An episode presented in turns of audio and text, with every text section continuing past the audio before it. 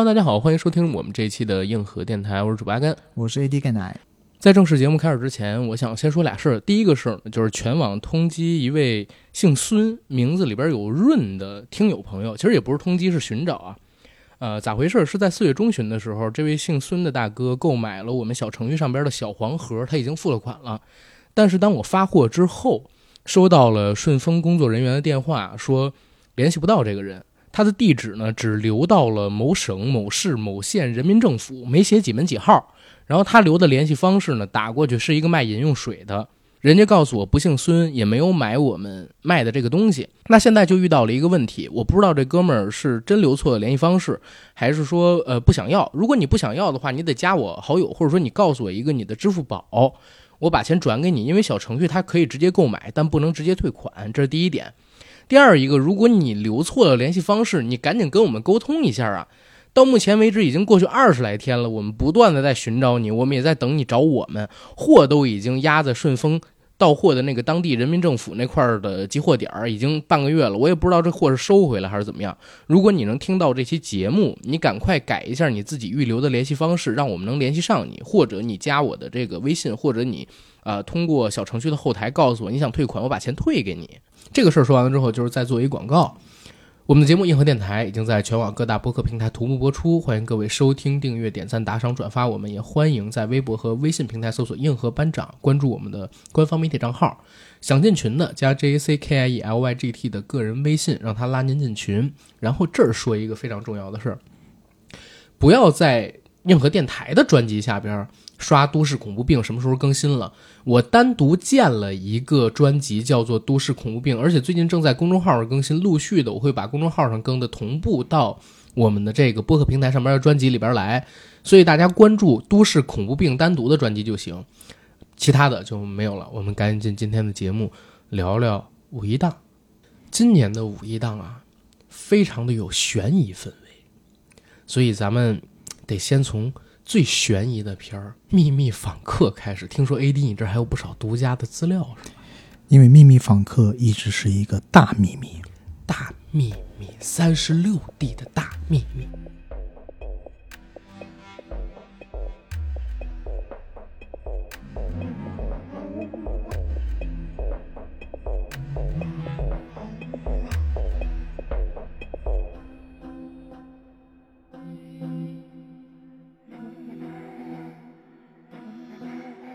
今天就让 A D 来给大家揭个秘啊，咱聊聊《秘密访客》，这可能是咱今儿主聊，其他电影可能都是代聊或者说陪聊，是吧？《秘密访客》这事儿折腾我跟 A D 太久了，嗯，对吧？是的，我们从四月中旬就开始被这片折腾，是吧？折磨，折磨。当时是我们帮那个 IMAX 做那个《秘密访客》的节目，然后当时呢。我们就各种寻找有关于秘密访客的应钱的信息啊、资料啊、预告片等等的东西，甚至当时还问了朋友，对吧？对。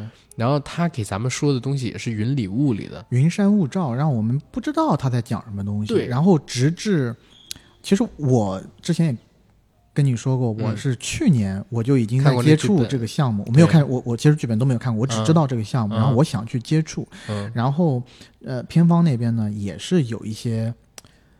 因为审查方面的问题，他们在审查上面耽搁了很久。是，他们其实有一些想在去年就上的，但是因为审查怎么各种各方面的原因吧，一直拖到了现在。多种多样的原因聚集在一起，导致我们得到的这关于这部戏的资料非常的特别的少。然后之前我们问的那个朋友跟我们讲，这个片子里其实是有鬼的，再加上就是他导演是陈正道。我们前段时间大家听我们硬核电台就是，我做了摩天大楼的节目，嗯。然后之前呢，我们俩也都挺喜欢密那个记忆大师、催眠大师、大师，对，包括他那个《盛夏光年》，其实我也挺喜欢的。张子枫那个《盛夏未来》，大家也期待一下啊。然后我我其实觉得这部戏陈正道来做，又是一个悬疑类型的，应该会很不错。再一看他的主创，你说郭富城，咱咱不说了是吧？这大家都清楚，影帝天王。而之后呢，还有什么？啊，张子枫、荣梓杉、徐伟宁，这也都是在悬疑类型片里边贡献过非常精彩演出的。段奕宏，段奕宏，对，段奕宏跟徐伟宁之前两个人还做过《记忆大师》，荣梓杉《隐秘的角落》，张子枫的话之前还有《唐人街探案》，唐人街探案，对，全员狠人的这么一部片子，可是到最后做成现在这个样子，是实在太让人大跌眼镜了。我们之前还在聊，就是在这电影正式上映之前，我发现片方那边发了一支物料，嗯那支物料是陈正道导演亲自来跟大家解说这部电影的正确观影姿势。嗯嗯你知道，我当时看到这支支物料的时候，我就有一些心里打鼓，心里在犯嘀咕。嗯为什么呢？因为在你看一部电影之前，要这部电影的导演告诉这部电影应该怎么看，这部电影有哪些地方值得注意的，然后要去跟大家事先说明一下关于这部电影的几个特点。那我觉得这部电影是有很大的问题的。而且我也跟阿甘尼讲，我上一次在看电影之前收到关于这部电影的说明书，还是在《地球最后的夜晚》的首映礼上。告诉你这部电影，譬如说在前多少多少分钟是二 D 的，然后从某某某个镜头开始，嗯你要戴上三 D 眼镜，然后关于这部电影的各个意象的解释什么之类。当时我坐上去的时候，呃，当时我看《地球最后夜晚》的那个首映的时候，我就觉得特别的扯，嗯让我觉得我到底是在看一个什么东西？这个东西是你能称之为一个电影吗？或者说这个东西？它更应该出现在艺术展览馆馆里，嗯是一个艺术装置之类的东西。嗯对吧？当陈正道导演和毕赣导演是两个截然不同的分支了，是是是毕赣是非常作者表达性的，那陈正道是还是非常商业的。是当陈正道导演来发出这么一支物料的话，我当时心里就是有一些有点紧，有点惊。啊、有些紧张。然后直到我在五月一号当天我就去看了这部电影以后，我就觉得我之前的担心是对的。嗯就这部电影是真的挺难看的吧？就是说，而且我也觉得挺失水准的。嗯嗯嗯呃，当然了，我后面也跟一些朋友做过交流，就是在审查方面，嗯，这部电影确实吃了很多的亏，吃了很多审查的亏吧。哦，因为据说啊，这部电影根据审查意见修改了七十多处，就是一百四十场戏，对修改七十处，七十处不一定是七十场戏了，但是可能一场戏里面修改了好几处，那不也一样吗？对，就修改了很多嘛。这个电影以我看的话，它分为两部分，前面的大部分都在培养塑造一个悬疑的氛围，嗯把观众带到沟里，或者说把观众导入一个错误的方向去思考整个故事。对而后一部分也是比较少的部分，相当于电影最后的四分之一，对，他是反转的那部分没做好。对，是最后的反转。嗯但于我而言，我觉得它前面四分之三都没有做好。嗯，就是它整个在 build up 气氛的时候，我都觉得很，一是它的节奏很慢，如果二是是修改七十多处的话，嗯那我觉得它前面塑造的部分里边可能会删掉很多东西。就删了很多地方。就是我朋友就告诉我，就是因为这个片子原来是有很明白，据说啊，据说是有很明白的是在讲这家里可能是在闹鬼嗯啊，然后你在看的时候呢，你的恐惧感也会加深。嗯但是就因为修改了很多地方，导致我看这部片子的时候，前半部分起码前前面一半儿吧，我其实有点不知道这一家人在怕什么，嗯，你知道吗？他到底是在怕什么？然后疑神疑鬼。我是说，嗯，就中间可能比较有指向性的地方，就是有一场戏是段奕宏在地下室，然后张子枫在楼上，然后段奕宏突然听到有很多人进到家里来，想要冲出地下室的门，嗯结果发现地下室门被锁了。对然后张子枫好像是在上面被被人伤害啊，怎么样？嗯然后最后是这一家之主郭富城把门打开，然后质问段奕宏：“你在干什么？你想跑出来还是怎么样？”段奕宏说：“不是啊，我刚刚听到有很多人在这个进到家里来，可能是要想伤害张子枫的演的哦，角色。所以就是如果这个片子里边他前面是在闹鬼的话，这段你能解释的清楚。就是有一些地方你会解释的清楚，或者说你有一些地方你会觉得啊，这部地方是恐怖的。但是因为这段儿它没了，这些地方可能说给修没了，所以观众看到这时候是懵逼的，觉得这导演是傻逼，为什么要在这加这么一个东对，西？就是很多地方我会觉得其实挺懵的，或者说他想要表达的那些恐怖，我也大概隐隐约约的可以 get 到导演想在这里表达出紧张或者恐怖的气氛，但嗯给人的嗯感觉并不恐怖或者并不紧张。然后，因为他要慢慢的去塑造这样的一个氛围，导致前面的嗯节奏嗯很慢。嗯然后我朋友告诉我的是说，呃，很多地方都在打审查的擦边球了，所以很多地方都没有拍透。比如说，这个郭富城演的角色，其实他是一个 gay，嗯，他有一个摄影师的男朋友，然后这个摄影师的男朋友没有办法跟他在一起，哦，啊，他然然后比如说鬼这部分，比如说未成年霸凌，包括张子枫的角色，我其实觉得有那么一两场戏，呃，张子枫的角色可能有一点点在引诱段奕宏演的角色的意味，是那肯定也是但其实这个肯定拍不了嘛，对对吧？其实，在我的感觉上，他前半部分拍的非常支离破碎，而且很慢，节奏非常慢，嗯嗯导致我在的那一场有一些观众是提前退场了的，就不知道在看什么。我、靠，啊，然后还有一个很大的问题就是最后的反转，很大程度上是全靠嘴上在说的，而不是用视听交代，就成了像说明书一样的东西。嗯，这个东西呢，在小说上呈现是不成问题的，但是落到电影里就成了问题了，对吧？嗯，嗯在文本到影像的呈现上，这里是我觉得可能编导还没有想得太清楚。明白明白，然后还有一点，我就觉得很多观众会觉得，这么多人这么大费周章的花了一个多小时来看这样的一个故事，到最后的反转就是这样，听起来好像很简单的一个事儿，就这，就这，对吧？所以我觉得还有这种如潮水般的负面影评、或者负面情绪是的，是的，爆发。就是大家还有一个问题，如果他是别人做的也 OK，嗯，就是现在为什么豆瓣评分这么低？我觉得有很大部分原因是因为他是陈正道做的，是。是。对他之前做过几个爆款，尤其去年的《摩天大楼》真的是悬疑爆款类的电视剧，虽然没有《剧王》《隐秘的角落》这么牛逼啊，但是呢，这个《摩天大楼》其实是收获了很高的评价，让大家很期待陈正道他接下来会做一个什么类型的剧。然后这个片子它的主创预热了这么久，大家其实都是期待值被拉满的。对，当这个片子最后这个呈现的时候，都是要骂街的。是，然后包括我我的有一些朋友提出的疑问，就是他看不懂这个啊导演最想表达的是什么，就是是这部电影的中心思想。我们说我们做阅读理解的话，要有中心思想，嗯嗯这部电影的中心思想是什么？其实他看不出来，嗯，而我看的时候，我反而觉得可能这是导演是不是想要表达的东西太多了，导致中心思想非常的分散。嗯，就譬如说，每个角色单拎出来都有的讲，我们要不要给大家剧透一下这个故事你可以大概是说你可以剧什么东西？透透透的。大致上前面一个小时都在跟你说，这是一个非常令人羡慕的家庭，爸爸是郭富城，妈妈是徐伟宁，然后有一双子女张子枫和荣子山。这一个家庭呢，然后住着特别漂亮、特别华丽的大房子，但这个家庭里面的地下室住着一个很奇怪的、跟这个家庭格格不入的人，好像是像一个犯人一样的角色。其实前十几分钟很像寄生虫。是段奕宏，对，对就非常像寄生虫。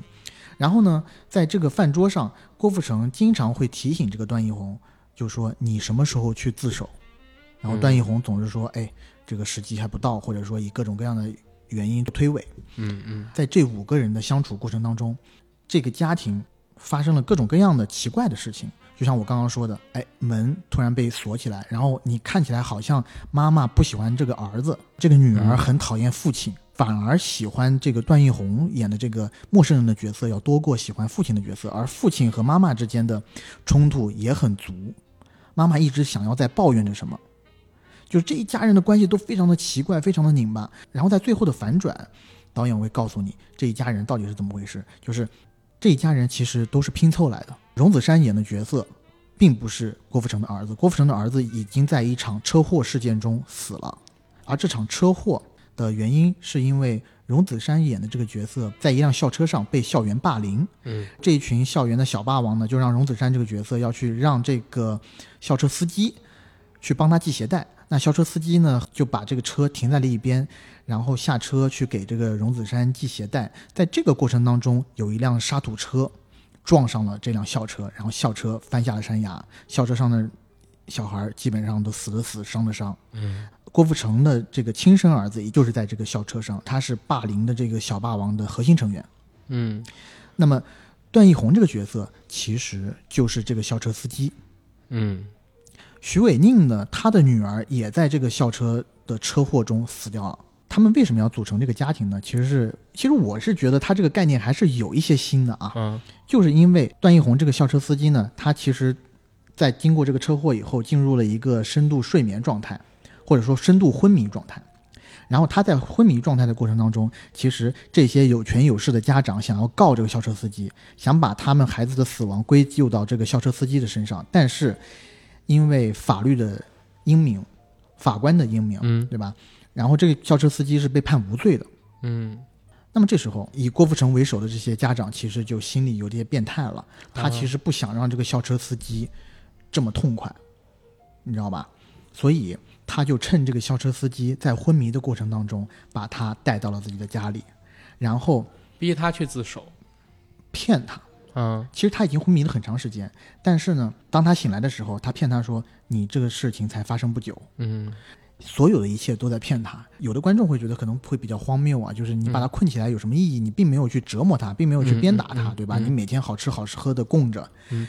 但是但是如果说这了屋子里边闹鬼的话，会不会？呃，可能对他这个就是折磨了。对可能对他就是折磨。哎，对你讲的这一点，我从来没有想到。这个我觉得才是这个电影有意思的地方。但很可惜，因为电影前半部分它的铺垫没有铺垫好，嗯，或者说都被删减掉。或者说因为删减或者各种各样的原因，我们看的比较支离破碎或者雾里看花，嗯导致没有那么好的体验感、沉浸感。然后在最后真相揭示的时候，其实我们并没有得到极大的满足，甚至很多观众会觉得，呃，包括真的我的周周遭的朋友会问我，说：“哎，这电影就拍了个这个东西，值得我们做这么长时间吗？嗯嗯，对吧这个片子，你知道刚才为什么我一直在嗯嗯吗？？”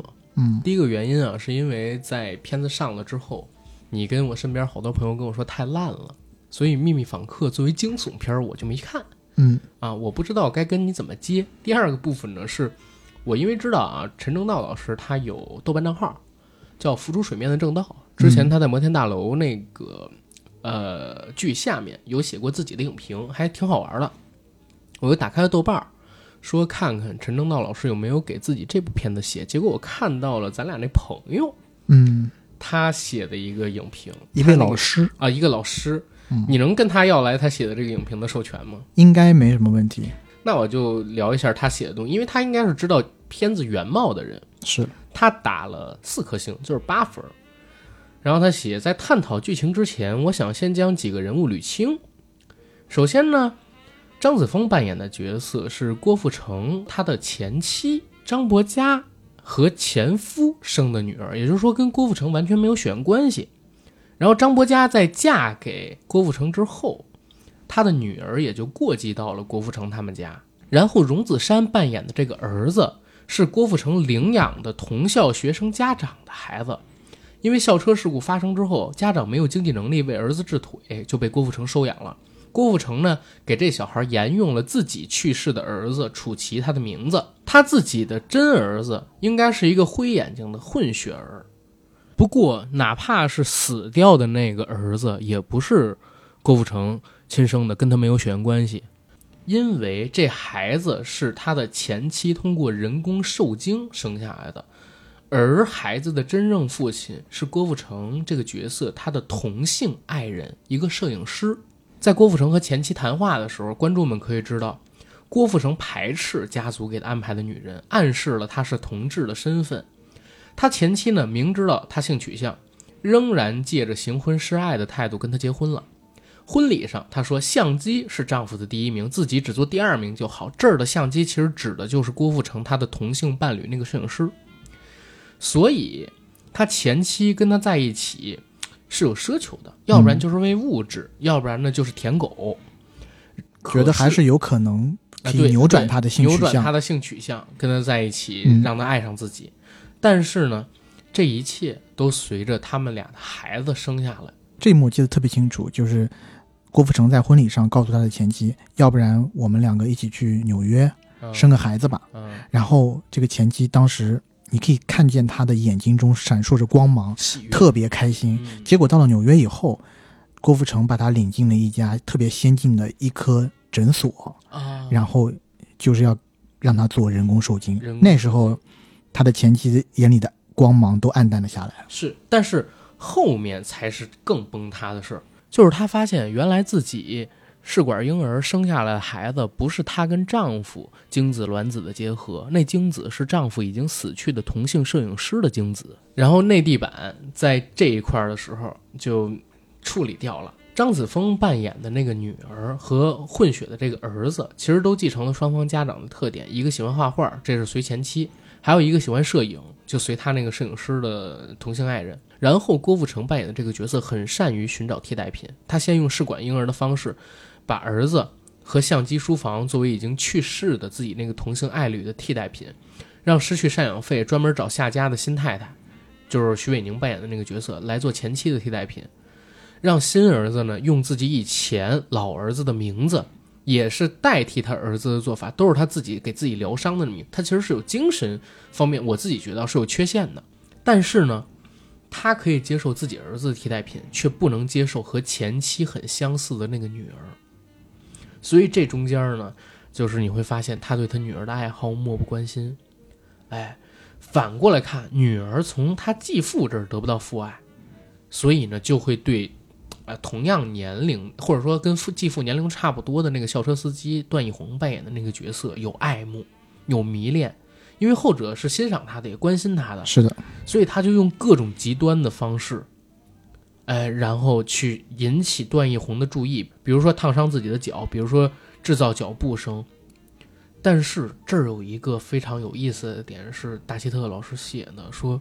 就是他中间有一个是梦游，对，梦游是真正的鬼上身，是被死去的楚奇上了身。但这个在我们看电影的时候是完全没有 get 到的，是没有的。嗯，但是他虽然做了这么多啊，都没有得到他想要的那种段奕宏的男女之爱的回应，所以结尾他想弑父，想要摆脱这种父权下自己对这种男人他的向往。嗯，他要通过这一段和自己的过去割席。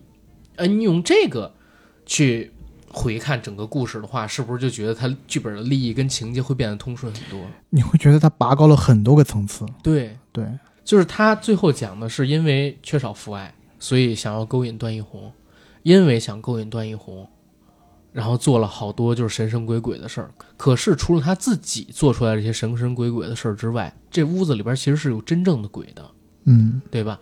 段奕宏没有给他想要答案，中间又经历一系列反转。他通过刺伤继父，完成类似弑父一样的壮举，和过去的自己割席，摆脱对这种父权的向往，或者说父爱的向往。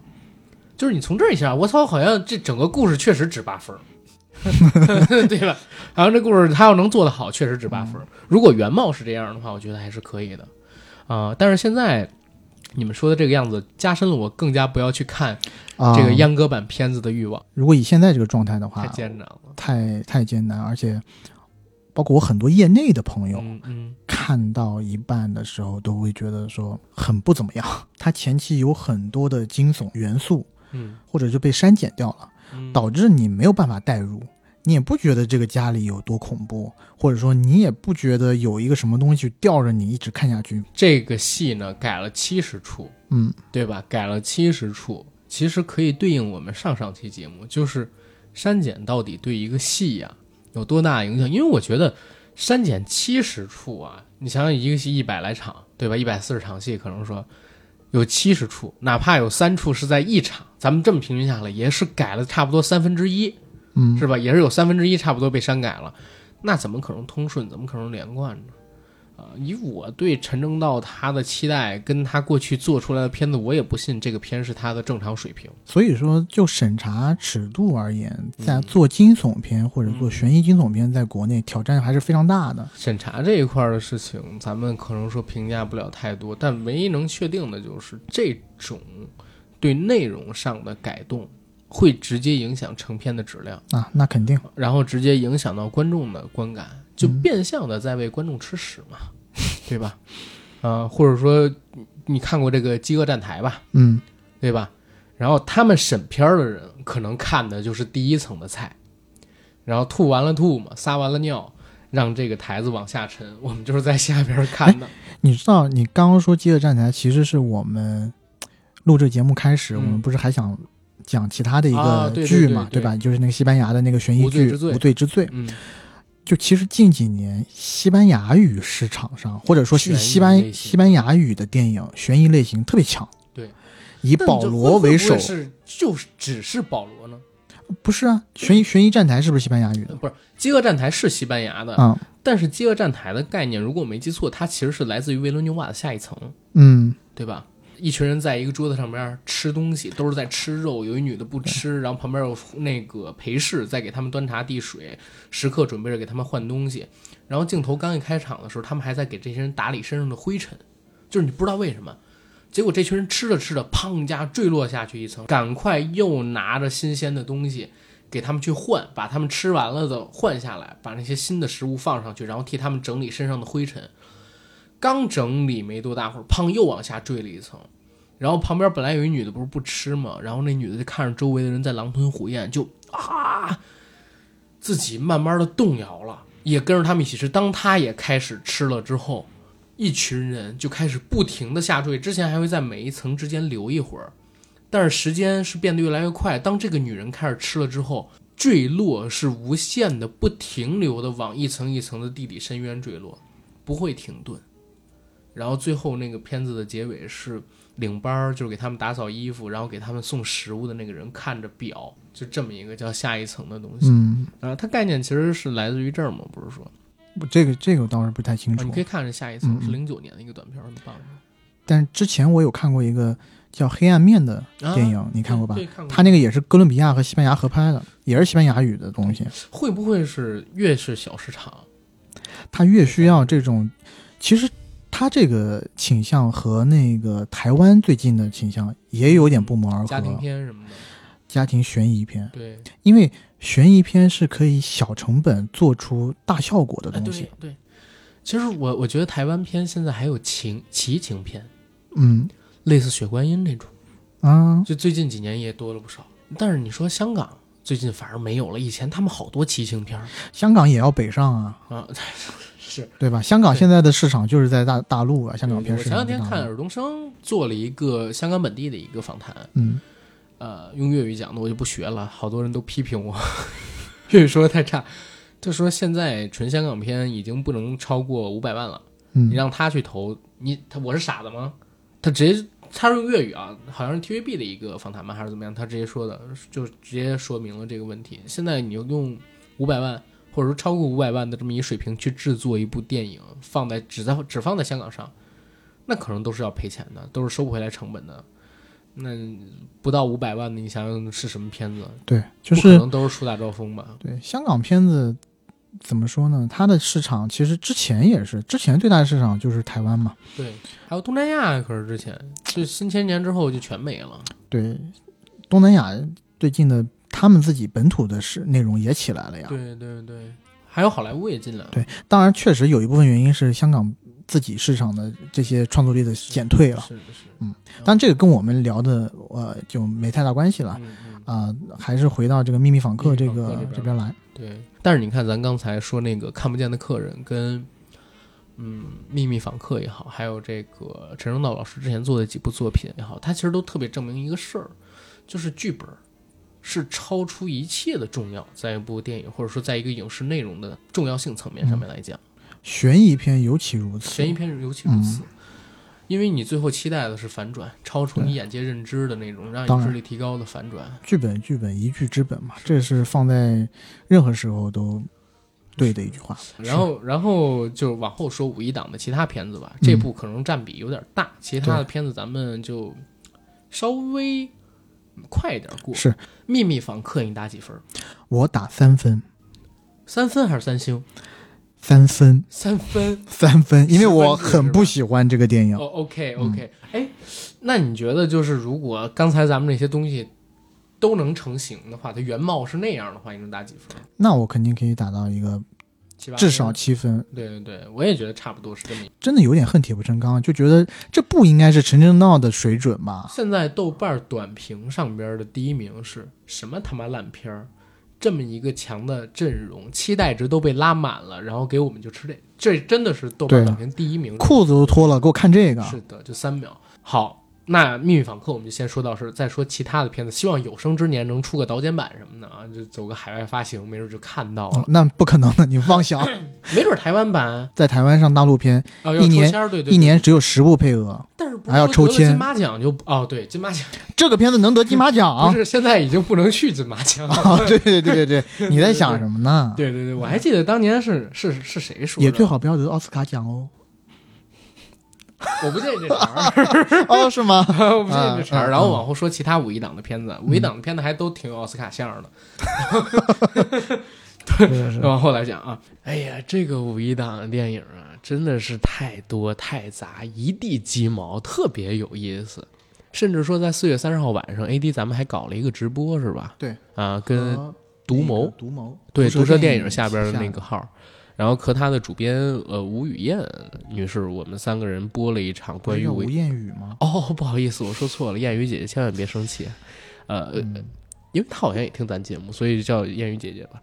我们那期的直播其实就是聊一聊我们对五一档电影的展望啊。当时呢，我们也是针对每个片子做了一下分析，我们给给予了我们可以挤出的，其可以给出的最大的祝福，最好的滴都不剩了，一滴都不剩了。啊，结果结果，结果我没有想到有几个片子给予了我们最大的打脸，最疼的打脸。对，不过我好像还好，我抱的期待本来也不是很高，就唯独有一个片子你，，你只喜欢《三国无双》吗？不是啊，我当时说我还挺期待《阳光劫匪》的呀，哦，对对对，结果《阳光劫匪打的是最狠的，其实我也喜欢，呃，也期待《阳光劫匪》。我还不是说嗯它是唯一的喜剧片，然后有可能爆冷嘛。对对，然后《阳光对对劫匪》我压根儿都没看。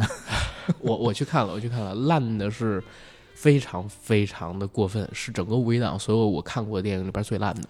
然后先跟大家说一下今年五一档的前情啊，嗯，今年的五一档呢，号称是史上最拥挤的五一档，当然到目前为止啊，也是破了之前五一档的票房记录，是历年来票房成绩最好的五一档。在四月中旬的时候，其实定档这次五一档的片子有多达十五部，后来在二十七号、二十八号左右有两部撤档了，所以最终定档要在五一期间上映的一共是十三部电影。那两部撤档的片子，我们觉得我们也可以提一下，一啊部是英皇的《古董局中局》哦，啊，还有一部是是《世间有他》，分别有几个导演拼段落式盘电影的故事拼盘电影。对，那易烊俩片子千玺有在演讨的挺好，我觉得啊，有易烊千玺啊，世间世间有他的那个演员阵容非常强大，是吗？哎呦，我没易关注。烊千玺、周迅，然后呃郑秀文，冯那岂不是一部弑神令级别的大片啊？啊？那是啊，导演分别是李少红、张艾嘉和陈冲。哦，哎呦，那可能是感觉你的婚礼它的预热人数太高了，所以调了一下，躲了一下。我觉得，因为这两部片子就很奇怪，嗯在在一两个月前，其实很多五一档的电影就开始预热了嘛，包括宣传什么的。但这两部电影呢，就完全没有消息，啊，古董局中局有的，然后还是有一点。古董局中那他就是逃了。对，他是逃党。然后你说的那一部，时间有他很少，实际对他是没看到有任何宣传的东西。古董局中局好像我在去年年底、今年年初，每次去电影院的时候，在片子正式放映之前，还都有古董局中局的预告。其实我刚查了一下，时间有他嗯在三月一号的时候也发布了一支定档预告是，啊，但是定档之后就是就没有了，就其他的那些物料都没有。我觉得这两部电影跟我们之前聊的那些啊赦免肯定都没什么关系，嗯，应该是要逃档，可能是因为票房预期的问题。可能他们判断在呃这个五一档已经这么拥挤了，不如再换一个档期，择期上映会比较好对。对，比如说现在上映，现在上映我觉得也挺好的。在速激之前还有十几天的空余期，这五一档的片子除了《悬崖之上》都那么烂，《悬崖之上》又没有什么爱情元素，是吧？嗯，今天让我们聊十三部肯定是不行，我们是以快览的形式聊一聊自己曾经在五一期间看过的那些电影，像《扫黑》嗯《追捕擒龙》《悬崖之上》《你的婚礼》，以及啊，我们非常强烈的想要表达一下看法的《真三国无双》。三国无双，三国无双这片儿，这太牛逼！我在看完之后第一时间，你知道吗？我在所有的微信群里边我都发推荐，你发说你我看到你那条推荐，对吧说哎还不错呀。我说我没说不错啊，我说有点儿意思，有点好雷好欢乐。对，当时我看到你这条推送的时候，我一看我就知道你的审美品味又往下低了哎，没有，我现在都保持这个观点，就是它是个烂片儿，但是我看的过程特别欢乐，所以我在呃后来我又在每个群里边我又补了一条。但如果你不是游戏迷啊、然后你呢，在这片子里边只能看到满满的恶趣味跟你想吐槽的那些元素，天雷，是。但是我看着，我觉得是整个五一档我看的最欢乐的一个，它不是喜剧片，胜似喜剧片。我同意你这个，我同意你的这个观点了，就是吧说，呃，这个片子确实是有它爆米花的地方。对，嗯，啊，然后基本上就是这些部了吧。还有什么？哦，对，还有一部《阳光劫匪》，这可能是整个五一档期间报的期望值，我自己啊觉得最高，但是看完之后打脸最疼的是整个五一档我看过所有片子里边最烂的一部，是是实打实的，我从来没想到过李玉能做成这么一个片子。我现在觉有点觉得，就是马丽离开了沈腾，嗯，其实有一点像票房毒药一样。其实，但它不是票房毒药，而是他选片不太好。选片的眼光不太好，，对，选的都是一些烂片。选片眼光有点差。不过那都是后话了，咱们按照五一档的票房成绩这么来聊，好吧？可以，啊，五一档票房最高的是《你的婚礼》，你的婚礼。咱先聊这部，嗯，怎么样？我说实实在话，嗯我说一句实在话，嗯嗯嗯我觉得还行，啊，就是因为我看过这个原版的这个、呃韩版韩版，然后呢，我也知道它大概是个什么样的故事，嗯嗯，就是一部舔狗史诗嘛，对，然后是大量的那种，呃，我觉得这个有一点点可以归结到普信男 上面去，就是普信男自己被自己感动嘛。然后我之前还跟朋友聊，就是说他这种例子，就是电影里面叙述的这种例子，我觉得在我们现实生活中也屡见不鲜。真的假的？就是爱一个人爱十几年，舔的无微不至这种，就舔的无微不至，甚至说那个女生一点都不爱他，到十几年我觉得有点夸张啊，但几年的时间我在在我身边我亲历过啊，不是啊我亲历过，我亲自见证过有那么一两个。我以为只有我一，个呢，原来这么多 原来你就是这样的痴情汉子啊！那倒也不是。总之，你的婚礼这片子，我是在几号？我应该是五月四号左右时候去看的。嗯然后看了这个片子啊，我当时你还记得吗？咱们在预热那期节目，包括在那个四月三十号的时候，说我中间有问过已经看过片儿的朋友，他们跟我说跟《宠爱》嗯，就是一九年年底陈伟霆、钟楚曦他们做的那部拼盘电影《宠爱》的质量差不多。是杨紫，但是呢，我自己看完了之后认为，我觉得他还不如《宠爱》。还不如宠爱。对我觉得大家哭的点是在哪儿？就是编剧他做了好多鸡汤文金句在这部片子里边儿，然后每隔几分钟就通过角色的嘴给你念出来。嗯这些金句是感动你的地方，就是你自己会通过这些金句带入进去。尤其是，嗯，我觉得啊，有有一个事儿我得说，在上映之前，咱俩有聊过这片子为什么会有这么多人点了关注，点了想看。嗯是因为两个点，第一是在基本上今年二月份之后，市面上面就没有一个比较好的爱情片，或者说都没有什么爱情元素，然后咖位比较大的片子。再往回说的话，应该是去年的那一部《我在时间尽头等你我没看》啊，七夕的那部。那部要如果跟这部比的话，我觉得那部更烂。哦，好吧，对，那部我也没看。那你就想，市场上面已经饥渴了这么久了，甚至连今年的情人节，小情侣们都没有碰到一部爱情片儿，所以五一档这个档期让他挑的真的是天时地利人和全占尽了，对对吧？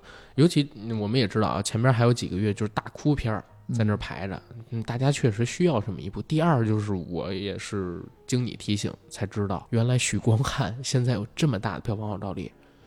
我在看这片子之前，我靠，我看到想看人数的时候，我都惊了，一百多万一，百多万，我说是不是因为现在猫眼里边有光线的持股搞的？这片子不是光线的吗？对。但是很多人跟我讲不是，就是许光汉有这么大的票房号召力。对，而且制片方特别聪明。然后因为嗯我其实认识制片方大哥，是，去年的时候我就跟他们聊过，这部片子其实拍的成本非常低啊。对呀因为他们签许光汉的时候，许光汉的那部《想见你》还没有在国内火哦，他们是一九年就签了，但是《想见你》是二零年初，因为疫情那段时间才火的嘛，所以特别便宜，整部片子四五千万以下吧，我觉得差不多四五千就万。就是这个数，对就是这个数。对，差不多对，然后现在你看票房这么高，赚个一个多亿。太赚了。对我我说的是分到那个制片方手里啊一个多亿，而不是说这个整票房啊分到光线手里，啊。对，光线从制片方那边应该是整体哦我操，现在可能都不是一个多亿了，现在它还会涨呢。，对七八亿总票房，我觉得嗯可能是有戏的。那没准能到手里边俩亿。其实在这那部戏里头，我觉得许光汉的表演是要吊打那个吴若男的。那当然，哎，是叫吴若男吗？呃，张若楠啊，这如果你你有看过张若楠之前演的两部洛洛导演导的电影的话，嗯你就会觉得这部《你的婚礼》是上品，是佳片。在他自己的体系里，这已经是佳片了，是？洛洛导演之前导过两部，一部悲伤逆流成河》这个这个电影呢，张若楠在里头是演个配角，嗯嗯嗯，然后还有另外一部是他演主角的，叫《如果声音不记得》。如果声音不记得呢，是去年年底的时候，十二月四号在国内上映的。当时呢，票房也还不错。我嗯去电影院看了，啊，然后呢？我吐着出来了，太垃圾了那个电影。嗯，就是他讲的是什么？讲的是一个还是讲的有一点科幻的故事。男主角是个外星人，啊，哦具体情节我都已经有点忘了，但我都没看。但但主呃大概意思就是这个外这个外星人呢，他想要回到呃他的母星，但是呢他又和他又在这个回到母亲的这个档口呢和这个女孩子恋爱了，啊，然后不好意思我真的忘了这个剧情了，因为我的所有的大脑细胞都在抗拒这部电影的剧情，嗯嗯嗯嗯 因为太恶心了。如果跟这两部电影比起来的话，我觉得《你的婚礼》是真的是不错的，还是嗯大师级的作品、嗯，啊。但是仅限于跟这两部电影相媲美啊。是，但是许光汉在里头的演技，我觉得是可圈可点、可圈可点的。我自己会认为，就是许光汉有一个特质。我在看了他这次《你的婚礼》之后，我更加深了我自己这个评判是啥？他不是那种传统意义上特别帅的我们认识当中的帅没哥，但是他有一种特别阳光的感觉，而且他有一种憨憨的忠诚感。是你知道我自己看电影的时候，嗯其实我对演员的口音嗯是很敏感的，是，包括张震，嗯他在一些电影里头出现，然后带着台湾口音来讲话的话，嗯嗯嗯嗯我其实会让我觉得很出戏。对许光汉其实也有同样的毛病，他其实也有这种口音的对问题，对，但是我不知道为什么，但这个比较不是把张震和许光汉的演技做比啊较，但是我就觉得他这个人整体的形象而言，会让我很带入这个故事。没错我，觉得他就很 match 这个主人公的形象，让我忘记了他的口音其实是和呃那个大陆这边是有一定区隔的。但是他这部戏因为是在厦门拍的，对吧？嗯，所以其实你也有一定的可以，你可以往往回说，因为他的这个福建福建区域，呃，其实跟台湾口音比较像，也是讲闽南语的。是的，，是的。我自己真的是觉得许光汉这个人物能让你产生幸福感。嗯，而且尤其他在《想见你》里边扮演的角色跟这个人设是有点贴近的，也是一个舔狗，舔了好多年，忠诚的爱一个人的舔狗，对吧？在这片子里边，就是卖许光汉他一个人。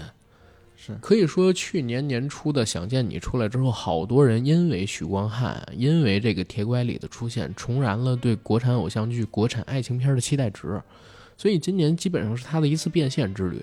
但是这次变现之旅是极大消耗他人气，却没有落下口碑的一件事。这是他出名以后的第一部院线作品，对，在大陆这边在。大陆这边的，现在豆瓣上面的评分好像是五分出头，比我之前说的《宠爱》还低吧？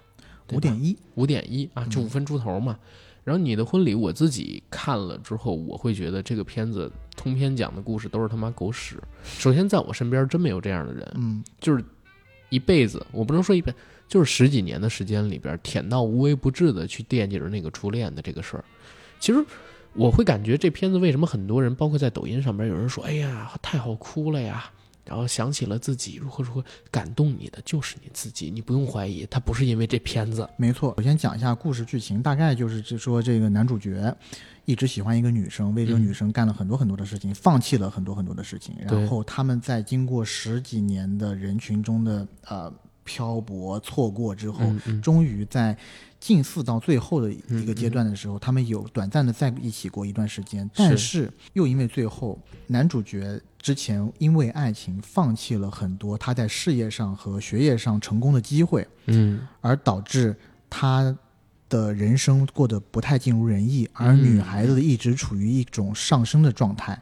他们好了以后，女孩子因为一个机会可以到意大利去留学，而男的呢，因为事业发展的不不太好，只能留在厦门本地去做一个健身房的教练。嗯嗯，然后在这个档口，他们只能分开，对吧？因为可以想见的一段异国恋，而且两人的呃眼界、嗯事业发展会越来越悬殊。是的这样的爱情肯定是不被大多数人所看好的嘛。嗯嗯，又转眼过了几年，嗯到了这个女孩子结婚的时候，这个男的冲到这个女孩子的婚礼上，大家觉得他会去抢婚，但其实并没有，因为他想通了很多事情。他在这个婚礼的后台找女孩子，最后见了一面，对着她讲了一些感人肺腑的告白，嗯，然后最后一句话是：“今天我们这十五年的故事终于结束了。”大概类似是这样的意思。嗯嗯啊，然后在这个电影结束的时候，我的这个同伴啊，就跟我一起看电影的这个女生呢，就哭得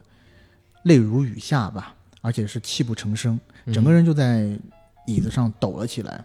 出了电影院，我去跟他在沟通，我说：“哎，你到底刚刚到底是因为哪个情节哭了？你到底是因为男主角、女主角，还是因为他们中间产生的这个事情哭？”他就说都没有。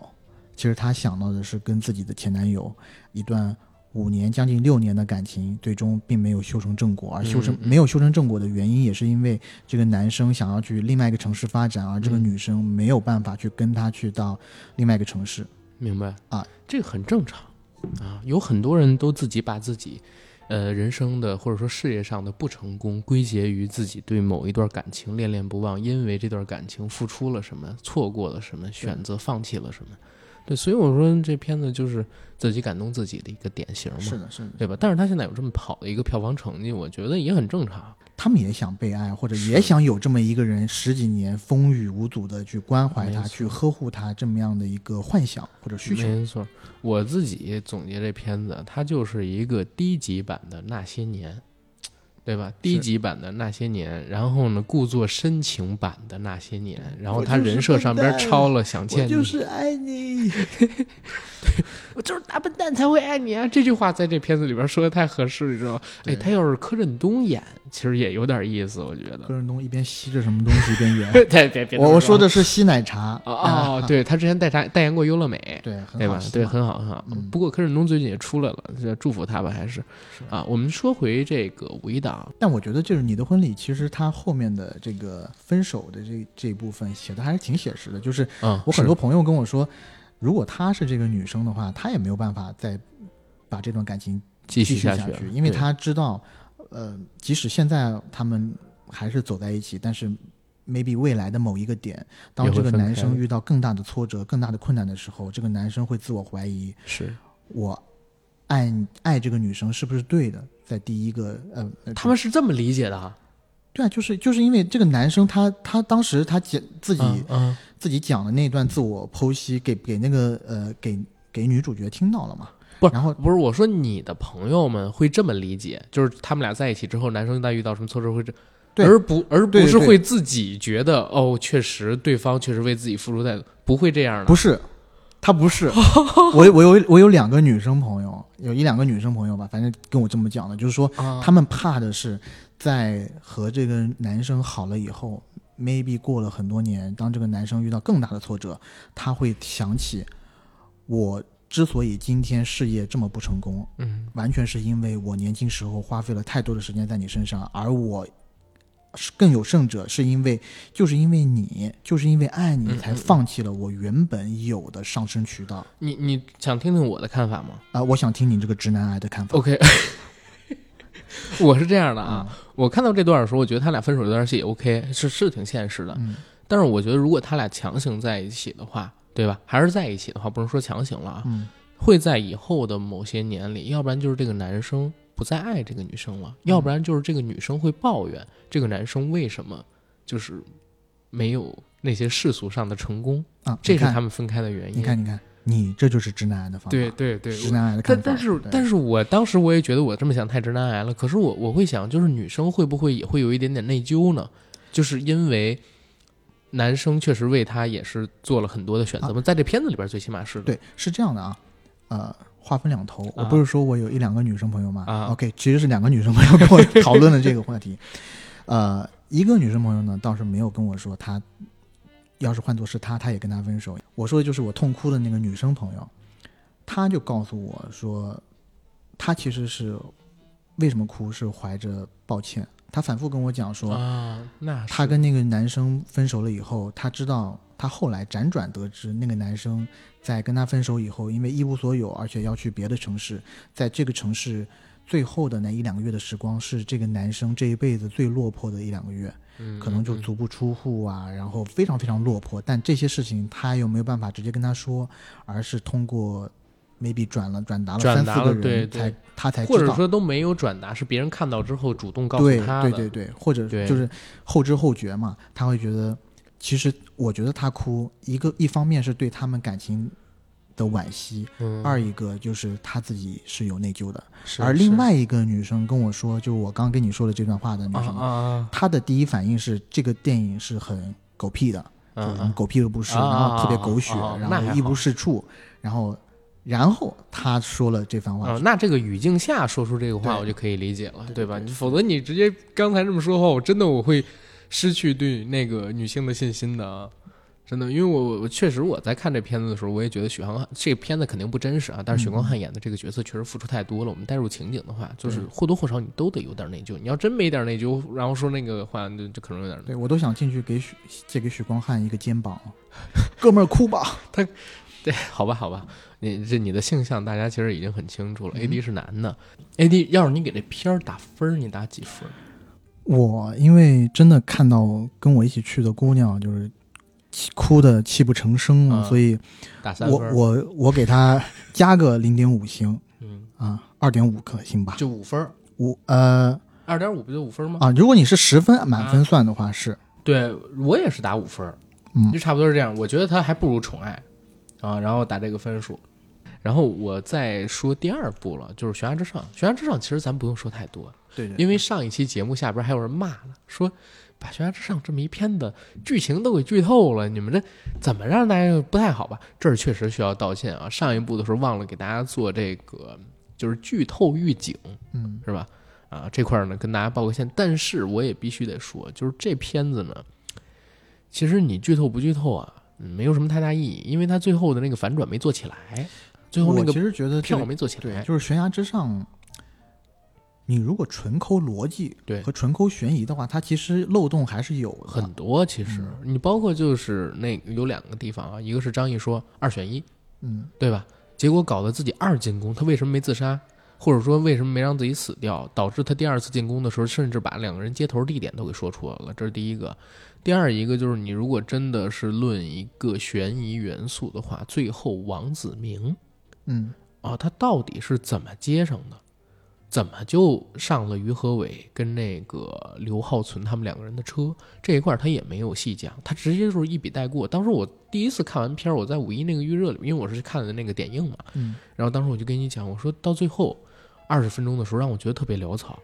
这个片子我不知道他是因为时长的原因他没拍，还是说剪的时候给删掉了嗯，啊？总之这一块儿你不觉得很突兀吗？看过片子我我是觉得看片子的时候，他的主角视角移动了几次，是一开始是在张译张译身上，慢慢的后面就变到了于和于和伟身身上。对，对其实这片子我觉得主角应该是于和伟，他占的篇幅其实还是蛮多，但是可能就是张译老师去年前年确实是变得非常炙手可热啊，嗯在整个片子做预热、海报宣传的时候，还有预告片里边，其实主打都是张译老师。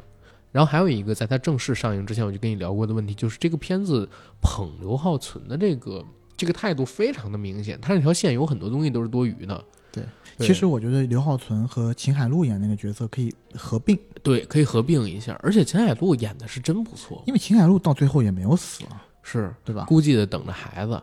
然后秦海璐那条线好像跟这个救王子明后来就完全脱节了，对，他好像还没有完成任务，在呃，在我的认知里边啊，他好像还没有完成任务，就已经回到那个冰天雪地的东北里边去穿棉裤了。你知道我最嗯、烦扰我的中间的一个情节点、嗯。是张译第一次被抓的那个，啊，就是他在街头看到了一群流浪小孩，他就要去追他的儿子，然后因为这是是个耽搁了，啊，对对对，然后被抓了。我心想说，你难道不知道这个任务是第一位的吗？OK，我可以理解你嗯，出于父爱救的这种子心切救子心切，但是我相信我们我党的特工觉悟肯定是要高的。你说的太对了，而且作为一个这么多经验的最老牌的特工，他其实应该是知道自己当时做什么对孩子是最有都是不好利的，对，对就是他去追孩子，是对孩子追得到最不好，也不好，对，对吧？追到了更不好，嗯人家知道这个孩子对你是有有可能追不到还是最好的选择呢，对对没错对吧？他不追是最好的选择。当时如果是一个老谋深算的特工，他应该做这些的，但是片子还是把情感着重点放在了这个孩子上面去嘛，因为他要后边做梗呢。对，然后必须也得让张译进去，然后好套出周乙的身份嘛，嗯对吧？反正这片子我觉得前半程做的特别特别好。尤其是在嗯张译第一次被落网之前，就整个悬疑感啊，然后动作戏、火车上那几段戏太棒了，对特特别棒。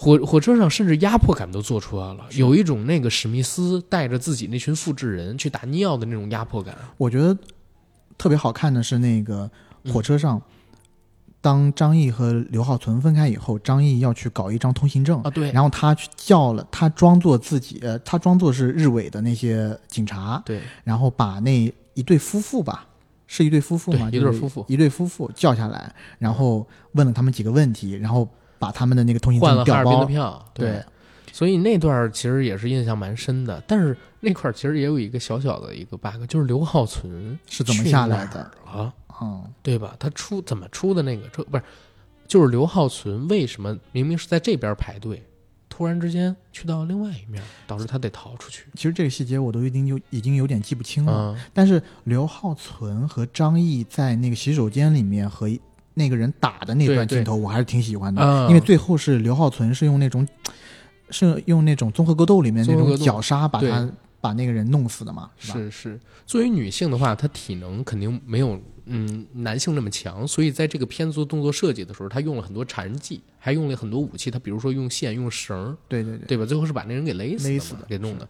然后这片动作戏其实挺精彩的，不过说实话啊，我我觉得后边虽然有问题，但是瑕不掩瑜。就是张艺谋老师他做这种类型片儿，对现在商业片导演还是降维打击，对吧？我们不，我们都刨开所有技术性的原因不谈，就整个情节流畅，对吧？虽然他后边有草率的地方，但整个情节流畅，我觉得都是碾压之势。对现在的导演，可以说是风声之后在院线里看到的最好的中国大陆产的谍战片。就是《卧虎藏龙》之后最好的英雄片是英雄嘛，对吧？嗯，这话没有任何的毛病。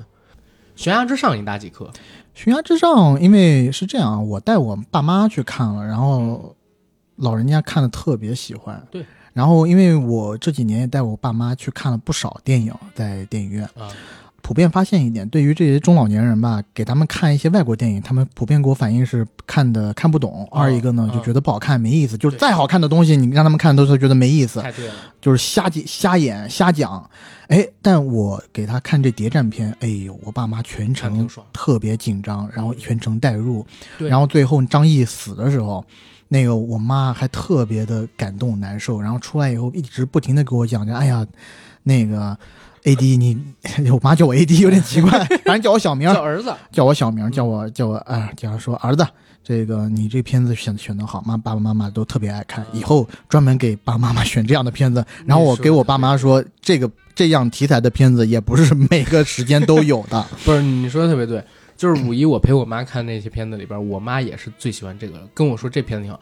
我跟我妈去电影院里边看，都是看国产片儿，嗯，然后我妈给我反馈最好的两个片子，我我可以告诉你是哪两部，嗯。一部是郭德纲老师的《祖宗十九代》，啊，哎，我妈看的笑的前仰后合。啊，那你在旁边有笑吗？我没有很尴尬，你知道吗？所以就是当年在批评《祖宗十九代》的时候，我没有就是特别下狠心，就是因为我觉得我母亲特喜欢。嗯，然后再有一部就是这个《悬崖之上》，我妈也特喜欢。打几分？就是悬崖之上嘛，四颗星，八分八分，我打三星半啊，啊。我打三星半。好，那再进下一部片子，嗯我我必须得聊我自己就是觉得最欢乐的一个片子，《真三国无双》，我看了两遍，一遍是在电影院看的，一遍是昨天晚上它上线了。哎，这儿也得说，一个礼拜就上线流媒体，嗯，然后这么大体量三亿投资的片子，这也是一个壮举，对吧？不比阿修罗差。壮士断腕，何其壮哉！壮士断腕了吗？我感觉是壮士先断腕，然后给想找个地儿给自己接上。这片子在下沉市场可能卖的不错呢，上流媒体可能是个好选择。嗯，是，但反正他是赔本了，啊对，肯定是赔本赔的了底儿掉。这片子其实是一九年差不多就已经做完了，然后拖到现在才上，可能是片方也没太大的信心嘛。然后我在看《真三国无双》这片儿的时候，我有一个特别大胆的想法啊，嗯，它是个烂片儿没错，但是这个片儿好欢乐啊！我刚才不说吗？我说我看完这片儿之后，我觉得哎呦好雷好欢乐。然后我自己发了好多的这个推荐，我让大家去看。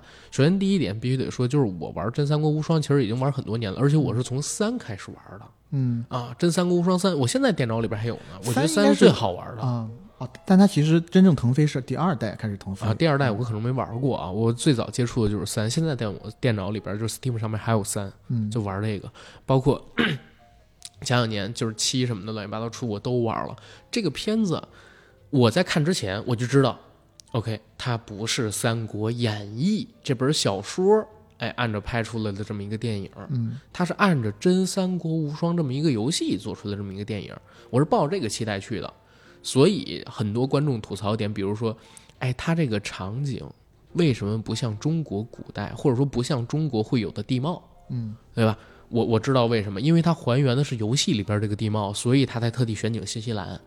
恍惚间有一种是刘备、关羽、曹操去啊不。中土世界对，刘备呃是恍惚中有那种感觉，就是刘备、关羽和张飞是护送戒指的人，要护送戒指给曹操，还不是袁绍，还是董卓谁是的，是的，是的，尤其是开场那个千骑是吧？而且我开始看这片儿之前，我还抱了一个期待，就是我没打算看文戏，我就想看看动作戏，我想看割草，嗯，而我想看一刀九九九，我想看一刀就是砍进千军万马，几百个人飞起来，这个是里面是有的，是有的。但是其实看完之后，我觉得有点少，就是我我抱挺大期待去的，但最后他可能动作戏吧，真正开无双的是开场的前十分钟，嗯，还有尾部的二十分钟，大概是三十分钟，中间呢有两段五分钟到十分钟左右动作戏，总体三分之一贴近二分之一左右这么的一个商标，其他都是文戏。然后他拍了不少的典故，像什么青梅煮酒论英雄，嗯是吧？温酒转华雄，然后包括那个曹操宁肯我负天下人，不肯天下人负我，他确实都拍了，按照《三国演义》。因为时间线的原因，这片子里边呢只出现了吕布啊，还有二十来岁的刘备、关羽、曹操，呃，还有那个张飞，嗯。没有出现赵子龙之类的那些将军。但是我其实得说一个点啊，他这动作戏没做出打击感来，就是很儿戏，他是尽量的去仿了游戏里边一些镜头，但是不知道为什么就没有力度。我觉得其实跟动作设计有关系，就他的镜头啊什么的，其实就你像你刚刚说的，打击感都非常的弱，对，对。像一拳就可以把，譬如说吕呃吕布出场，对，一挤就可以把大概几十个人或者几百号人打在空中，然后跳起来以后又在空中放闪电啊什么的，对，这个是跟游戏里面非常像。比较像，而且中间我看到古天乐他有几个动作，包括把那个方天画戟扛在肩上，嗯嗯嗯。然后把方天画戟弄弯，对，然后他有那个电电光出来，他也没有力量感出来。嗯。啊、那段戏我看花絮了，看花絮的时候我就知道为什么做不出力量感了，因为在花絮里边，古天乐老师他就是举着一个软的胶皮棍的，然后在后边弄弯的。啊，对，这点就是我要讲的。我看这个电影的时候，我通篇有一种特别塑料的感觉。是吧？它的取景非常虽然去了新西兰，嗯，然后也很贵，嗯但是它的服装置景都非常粗糙。粗糙。它的服装包括那个铠甲都用来请人非常的塑料，然后很像泡沫。用来请那个群演了，群演有很多的外国人，这个我们都略下不表。但是我必须要啊，表一下这个表一下，因为因为咋回事？我为什么说这片儿好雷好欢乐？就是我在电影院里边看的时候，有一个镜头，我以为我看错了，是在那个十八路军，然后他们去伐董卓的时候，嗯曹操那路军。明显的有一群外国人穿着中国古代的铠甲，骑在高头大马上向镜头走过。虽然只有两三秒，嗯但是我当时在电影院里边，我看的我惊了。但是我那个时候没敢信他是外国人。我说这么大一片子，三亿多的，而且这么明显的历史性错误，不可能出来吧？特地我花了六块钱在那个爱奇艺上看了一下，结果真的是外国人。那一帧我暂停了，我立刻就截图，我发给你看 AD，又发朋友圈。我靠，我觉得这个可能是片方 自有深意，他可能是想，维和部队他可能是想说，哎，在古代我们就有多民族融合，对吧？去他妈强的悍去他妈色目人，maybe 是色目人，maybe 是维吾尔族人，你别别闹了，我靠！在曹军里边有维吾尔族人，突厥人，好吗？我我真惊，那也不可能所有都是吧？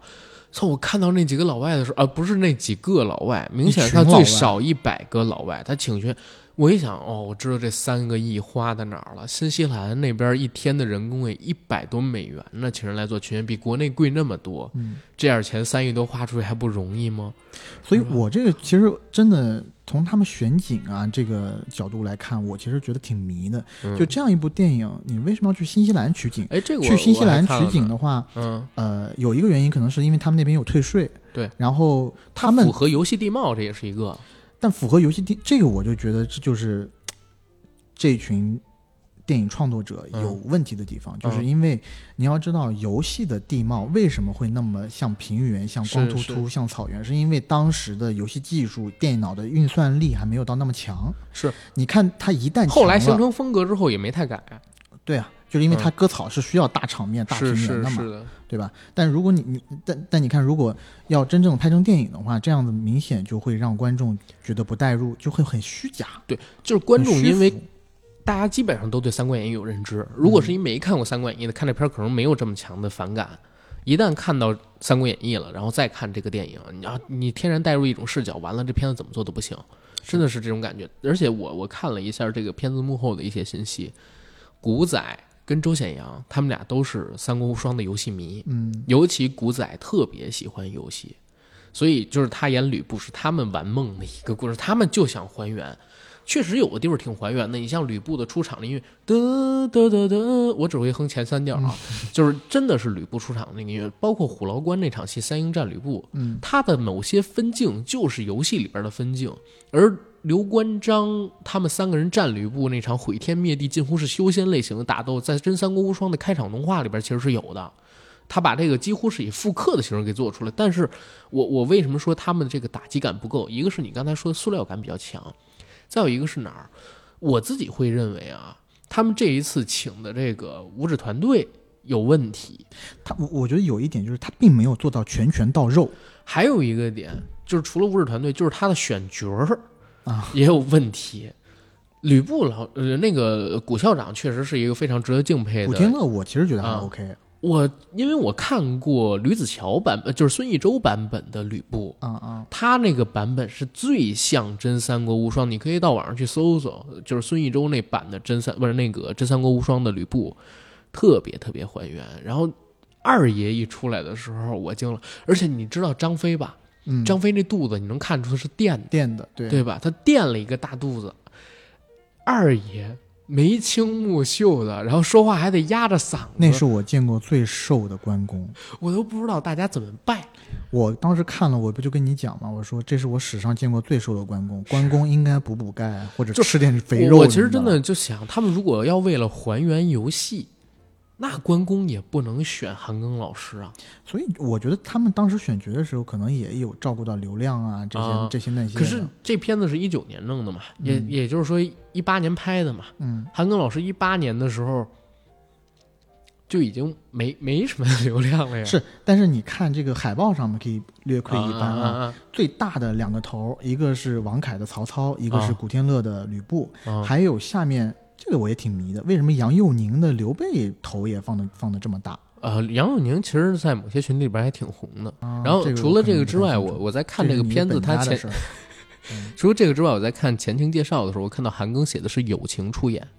啊，写的是友情出演，那可能在片酬上边，因为他跟周显阳他们俩人合作好几次了，嗯，对吧？之前还有那个大侦探霍桑 大侦探霍三，还有之前那个拳王走、啊直接走流媒体都没走院线的那个韩庚的一电影，败涂地，对，所以他们俩中间可能是有比较好的一个关系周显。阳真的有毒了，我觉得。我自己对周显阳，我一直觉得他是一个需要怀疑的导演。咱那天直播的时候也说了，我说他刚出道，我说什么杀人犯之类，我说就我操挺牛逼啊。结果后来就一步比一步差，一步大追捕比一步差。对，大追捕又我其实也还行，也还行，就是大尺度、大场面，而且大呃，你看那个杀人犯跟大追捕里边的动作戏，他还是很写实的呢。为什么嗯到这部里边就一点打击感都没有，完全浪费了《真三国无双》这么一个 IP？我想着就是最好的一个拍《真三国无双》的想法，是有点类似于《头号玩家》那种的。嗯，就是一个玩家戴上一头盔进入到真三国无双世界里边去，然后自己选武将，然后开始在那儿干。你也可以拍割草，对吧？你也可以拍就是武将之间的对斗，那些大招都能用。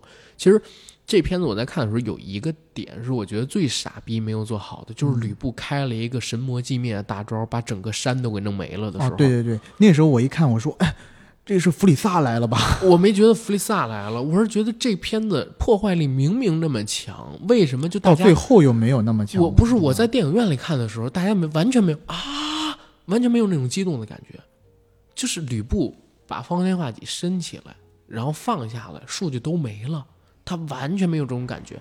游戏里边他往往会做的是什么？是我们看到的《正义联盟》里边扎克施耐德的那种打戏，嗯，极其快的镜头调度之后，给你来一个慢镜，利用反差感给你造出了我操，你你刚才那一击是那么大的力量，是那么强的一个打击感，但这里边他完全没有，他就用那种非常最平的平铺直叙的那种镜头的剪辑方式，包括这个。我后边看到关羽大哥，他有一场戏是凌空跃起之后，镜头跟随着那个青龙偃月刀的刀锋走了一个三百六十度，是吧？划了一个横圆，然后那那刀是完全没碰到人的，知道吧？在这个特效镜头里边，那刀是没碰到人，人都飞起来了，嗯，连血都没有，怎么有打击感呢？而且你你还给我挂了个醒儿，咋回事？温酒斩华雄那场戏，华雄是比库里还要准的三分投手，三分投手，而而且而且他的三分是投了两公两多公里，两公里这事儿你提醒我发现的两啊。公里，真的，因为我我当时在电影院，哦，我还有一点得说，就是这片子其实，在电影院看比在流媒体上面看其实是要爽的，对吧？千军万马嘛，毕竟它有在大荧幕上面看是有加成的。嗯你要真在网上看的话，你你肯定不如那个好。但是在院线里边看也没有多好。可是为什么让我特欢乐？就是这片子里边出现了好多让我觉得匪夷所思的场景。温酒斩华雄那场戏，华雄斩的更像关羽，我们就不说了啊。他呃，大家都知道，先是潘凤几个人过去挑衅，让华雄轻轻松松给弄死了，弄死了没问题。华雄每弄死一个人，那个人的脑袋就会飞回到英雄台，英雄台在一个半山腰。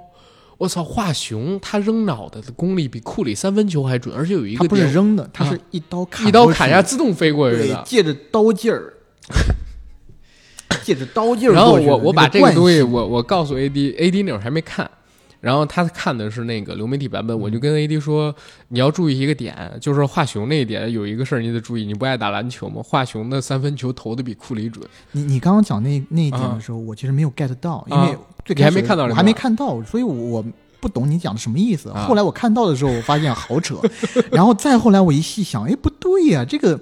这个英雄台和战场离着真的两三公里，因为关羽骑马都要骑好长时间。他是在一个半山腰的山洞里。关羽出战要骑着马走林间小道，走到战场平原上面去，中间最起码两三公里，而且还得还有高度，对吧？我操，那个人头能飞出两三公里，飞到英雄台里边去。当时看到这儿，我我我忘忘了那点儿。他后来跟我讲，我操，他这劲儿也够大。而且你跟我说那古天乐的替身是个黑人，这对把我吓疯了。我靠，古天乐的替身真的是个黑人，真的牛逼。只要长得黑就是古校长，是吗？是，我他妈吓傻了。呀而且这片子里边虚构了那个祝建宝跟刘嘉玲的角色，我觉得这个思路就是做彩蛋，就是有点像王晶，你知道吗？做拼盘电影，请一大群明星来。而且你知道我看的还是嗯粤语版，粤语版，所以我看粤语版的时候，王晶啊、啊不是，所以我看粤语版的时候，刘嘉玲在那儿说无双能量什么嗯无双王者，特别，中二，我就太扯了。然后罗 罗家英老师在里面演演了吕伯哦奢这个人，哦，对对对，有有吕伯奢是罗家英呀，我当没吕伯认出来啊。当吕伯奢当呃当曹操因为多疑杀了吕伯奢一家，然后在那个门外碰到吕伯奢本人的时候，他抱着吕伯，他告诉吕伯奢：“我杀了你全家的人。”然后吕伯奢给的那个反应啊，大叫一声啊，大惊失色。我当时真的笑疯了，应该第一是懵，对吧？就是第一反应应该是因为那个。因为你，因为那是罗家英老师，啊然后罗家英老师一声啊，让我很让我马上就联想到了那个。呃力拔山兮气盖世，对，就是那个呃，国产零零七里面的那里个边被人研究的，对是吧？达文西，达文西，满塞，我说实话，我没认出来的。你要不提醒我，没认出来的。你说完我才想起的是他。我靠，，这这片子里边唯一一个我觉得啊，唯一一个我觉得比较好的是谁？董卓，啊，林雪还真做出那种酒池肉林的感觉。他就像董卓，好吗？对他长得就像董卓，游戏里边的董卓，他像在世。他他像游戏里的董卓啊，这必须得说，他不是说跟那个以前《三国演义》里边描述那形象很像，他是真的很像游戏里的那个董卓。他一出场，我觉得我操，还是还是这个比较还原的。然后还有一个角色，我我也想吐槽一下，就是张角。啊，张角开场文演的的姜浩文的那个张角一开场就让我他妈出戏了，也是让我感觉到想笑的地方。你是谁？刘备朝他射了一支箭，我开始以为他俩会有一段很精彩的打戏，因为张角得是法功挺牛逼的呀，嗯你知道吧？结果他妈刘备朝射箭，拿把剑，我以为要挡开，结果挡都没挡开，嘚儿家就进去了，然后啪啪啪被刘备摁倒在地，我以为刘备要干他了。这你你是谁？这是谁？妈 吓着了。真他妈惊了。然后姜浩文老师他那个假发，对吧？他的眉毛，他的那个假发，你一眼就能看出的是他妈贴进去的，而且他脸又黑，就是搞得你格格不。而且我还想说一点啊，在英雄台那场戏，刘备、关羽、张飞三个人不是站在火把前吗？当时张飞的脸是特效做的黑，嗯，你能特别明显看出他跟周围的环境有一层哑光，那是后加上去的，是涂进去的，有点像抠图一样。张飞的那个脸是抠进去，所以当时我看到这，我越看越想笑。就这片好雷好欢乐。如果大家啊，如果大家花钱去看，我我觉得我不太支持。但是等这个片子啊，它过了收费期可以免费点播的时候，大家一定要去看。带着刚才我们说的这些彩蛋，你看的时候你会特别想笑，觉得这片子太神了。我操，真三国无双，真他妈无双，你知道？行吧。我觉得关于这个片子，我们讨论这么多，可能关可能那个呃，听众朋友们都会有意见了。啊，那你这赶紧说下一步，这片子你打几分？我妥妥的两分，真的假的？呃，或者给到三分吧，三分四分吧。我六分，你要给他六分这么多，我觉得好欢乐，知行吗？他他已经是华雄卡片了，已经是写点了。是这样啊，我是觉得华雄当时斩脑袋的时候没把你脑袋斩掉哎，是一个失误我。真真是这么讲，我就觉得观影是一个很私人的事儿。你觉得好看就好看了，是是是，你觉得不好看就不好看。当然，，我这是在跟你开玩笑嘛不。是不是，我是想说明一个事儿，就是我们骂可以骂片子，但是我从来不骂看这些片子的人。啊，当对吧然当然啊，你这是说我素质低了？你懂吗？我终于懂了 懂了啊！哎行吧，没事儿。再进下一步，好吧？嗯说《追虎擒龙》吧。其实我觉得这片子跟扫黑有点半斤八两的意思，当然大家肯定会觉得扫黑更好看啊。嗯，呃，是因为扫黑它有不少大尺度的场面跟台词，它用这些东西弥补了它在剧作上面还有情节上面的一些不足。然后《追虎擒龙》呢，它是完全老一套，就是港片的 IP，大家知道现在在市场上边能顶事儿的不多啊。但是四大探厂时代其实还是一个有一点点能榨取价值的 IP 之一，这是港片为数不多的在现在还号召力的这么一个，尤其又有《追龙》的前作，虽然《追龙二》崩了，但是《追龙》这个号召力还是有一些的，在下沉市场它的票房成绩还是挺好的。可是我我在看这个片子的时候，有一个特别明显的感觉，就是它噱头做的太大，但是呢，王晶真省钱，啥狗逼都没做。就有点像看《追龙二》一样，啊《追龙二》你会发现，就是他请的钱，他花的钱基本都在演员身上。嗯，片子就是在几个房间里做智斗，就几场飙车的动作戏，就是整个成本被压缩的特别特别便宜，所以那也是让很多人不满意的地方。到这部片子里边也是，他钱可能也都花在这个演员上边去。你在《追龙》里边曾经看到的那种复刻类型的九龙城寨，旧香港时代的那些街头，没有吗？没有，他他有，但是展示的都特别少。它绝大多数的场景还都是在就是关于审问啊，然后这些廉政公署如何如何。我看了一个王晶的一个呃采访，在 B 站上边的，这次他有对谈，然后特地提到了说啊廉政公署怎么拍，说廉政公署里边所有的人啊，在出来之前，在入呃在进廉政公署的时候都会签一个保密协议，这辈子不能把廉政公署里边的秘密说出去。所以到目前为止，所有想拍廉政公署的人都是自己编的。我一想，你编还不如我编，所以我就编了。他当时真是这么说的原话，大家可以去看那个王晶上 B 站跟那个 B 站的电影区 UP 主对谈的那个视频。我靠！当时我看到这儿的时候，我就知道这片子肯定是杰成本，而且他明目张胆的说，为什么我每一部片子都要出十二成立呢？我出七成立不行吗？只要我成本控制的好就可以了呀。我从未见过如此厚颜无耻之人，你知道吧？就是特别特别明目张胆的对着镜头、对着观众、对着所有的人，直接说：“我为什么要每部戏都出十二成立？我也会有状态不好的时候，我老婆跟我吵架的时候啊，我为什么不能出七成立？”这片子特别面就是，它之前叫《金钱帝国二：四大探长》，但是《金钱帝国》这个 IP 本来之前票房就不是特别的好，然后《追龙》前些年又比较好，就改成了《追追虎擒龙》。龙，你看着像是梁家辉、古天乐、林家栋啊，吴镇宇卢吴镇宇，当然了，还有那个其他一票香港的那些经典的配角在这里边。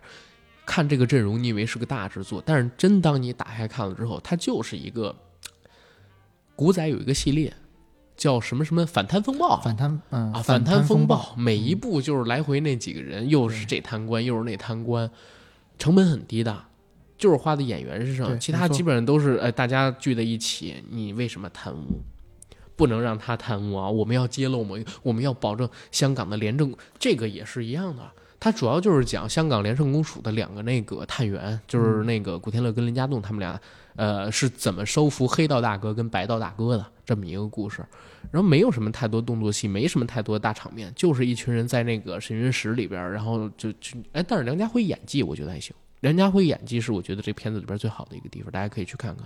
你知道我在看到这部电影的时候，导演他是写王晶和许月明啊对两个人。是，你要知道，王晶这么精的人，嗯，他但凡是肯让导演这个这一栏上挂上别人的名字，嗯。那就意味着我心里在猜啊，嗯，这部电影保不齐百分之七十都是姓许的拍的。我我我跟你说一个相反意见啊，啊。也是王晶在那个采访里边特意提到的，嗯。人家问的最近这几年也出了不少电影，像是网大之类的，比如说什么《极品芝麻官》嗯，啊这听电影，王晶说对，基本上都是挂我的名儿，但实际上我基本上都是监制吧，我没有那么多时间拍，但是可能制片方会觉得挂我的名字票房会好一点喽，嗯我也无所谓，呃，反正你觉得好就好，只要给我的费用给到了就可以，拿钱办事。拿钱办事就是不是他导的，嗯，人家给了钱，他也可以挂名儿，知道吗？他是挂监制的名。对，然后呃嗯挂监制也挂导演啊、他说往往他他他说他的工作一般是监制，但是导演哦有人会写他，他也可以。然后他还特地提到了为什么现在跟青年人做，他说最近这几年他开始带新人，嗯。会带一些他自己觉得还可以的新人，他让新人在他这儿学学，第一怎么控成本，第二呢，它是一种不成体系的一种知识，他在我身上他能学到怎么在做电影，怎么做一种电对，怎么弄一种电影思维。对对对对对，香港师徒制很正常嘛，嗯这个东西。他说电影思维这个东西你在学校里边学不到的，你必须要跟着一个经验很足的导演，然后到这个片场里边去，然后你才可以可以。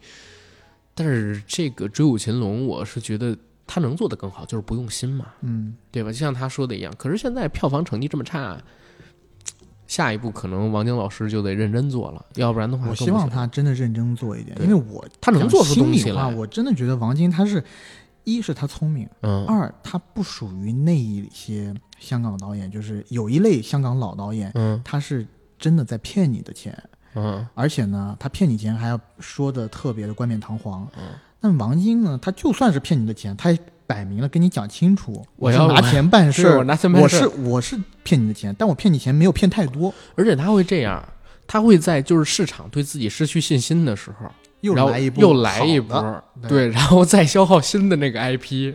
比你比如说《追虎擒龙》这个 IP 马上就要废掉了嘛，就是追龙这个 IP，他可能又要再拿回以前自己曾经开发过的片子的 IP，再开发一遍，先再弄起一个评分比较高的，再顺着这个接着往下走。